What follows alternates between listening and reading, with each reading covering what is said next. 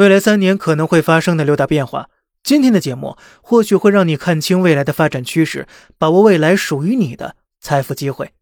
第一，如果这几年你还不想买房，千万别急，因为未来百分之八十的三四线或以下城市，其房价大概率都不会再涨了，甚至会阴跌。百分之二十的一二线城市的一线地段会像小刀割肉一样，慢慢的，未来的房产税、房屋租赁政策同时出台，租房买房享有同样权利。很多地方会推出廉价出租房，新楼盘也许会取消公摊面积，间接降价。到时炒房客手中的房子卖也不是，出租也不是。如果金融危机将来会在几年之内爆发的话，那就记住一个原则：留现金，现金为王，慢慢等着优质资产去抄底就对了。第二，重点关注新能源和碳中和这两个关键词，以后会跟您的财富息息相关的。由于房产和教育等行业被打压了，现在大量的人面临着失业下岗，跟我们九十年代国有企业体制改革非常相似。当年为了中国经济腾飞而不得不进行的国有经济体制改革，导致大规模下岗失业潮。当时无数中高收入人群一下子被打入谷底。但是就是在那一年之后，诞生了一大批富豪，先是房地产商，之后来到了互联网大佬们的时代。而这些富豪长期还霸占着富豪榜，但今明两年将会是人工智能、新能源、碳中和领域富豪们诞生的前夜。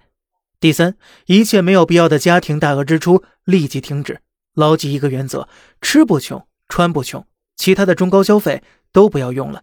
这两年全球的经济发生巨大变化，钱要花在能够让财富增长的刀刃上，而不是挥霍未来。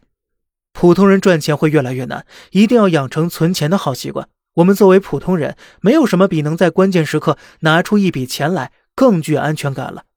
在有能力的前提下，多去搞些靠谱的副业，提升一下收入，不单单只是靠工资，学会找些管道收入。在不确定面前，不要把鸡蛋放在同一个篮子里，自己多留心，广撒网，磨练自己抓捕机会的敏感能力。我们在特殊时期。切记不要一根筋，要多给自己寻找多几条出路。钱赚到了，你才有底气面对生活。第四，这两年我们一定要学会低调，以免惹祸上身。因为啊，现在的人受口罩和债务的压力，大部分人活得都比较压抑，一点点小事儿容易引爆他们心中的怒火。一旦被引爆了，也许后果不堪设想。第五。金税四期一定会落地的。无论你是开公司还是开店的，哪怕去摆地摊管理问题一定要严谨。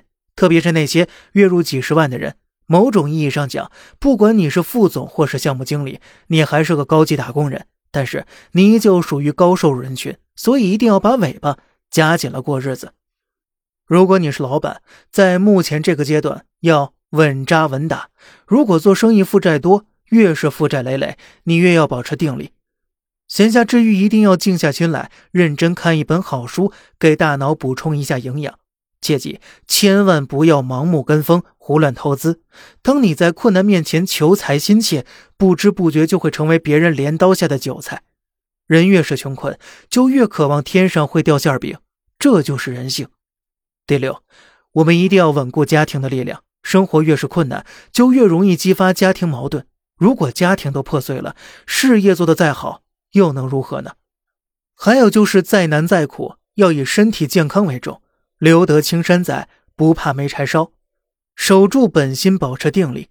希望正在听节目的你，做一个智者，不要做被欲望控制下待宰的羔羊。好了，这里是小胖侃大山，每天早上七点与你分享一些这世上发生的事儿。观点来自网络，咱们下期再见，拜拜。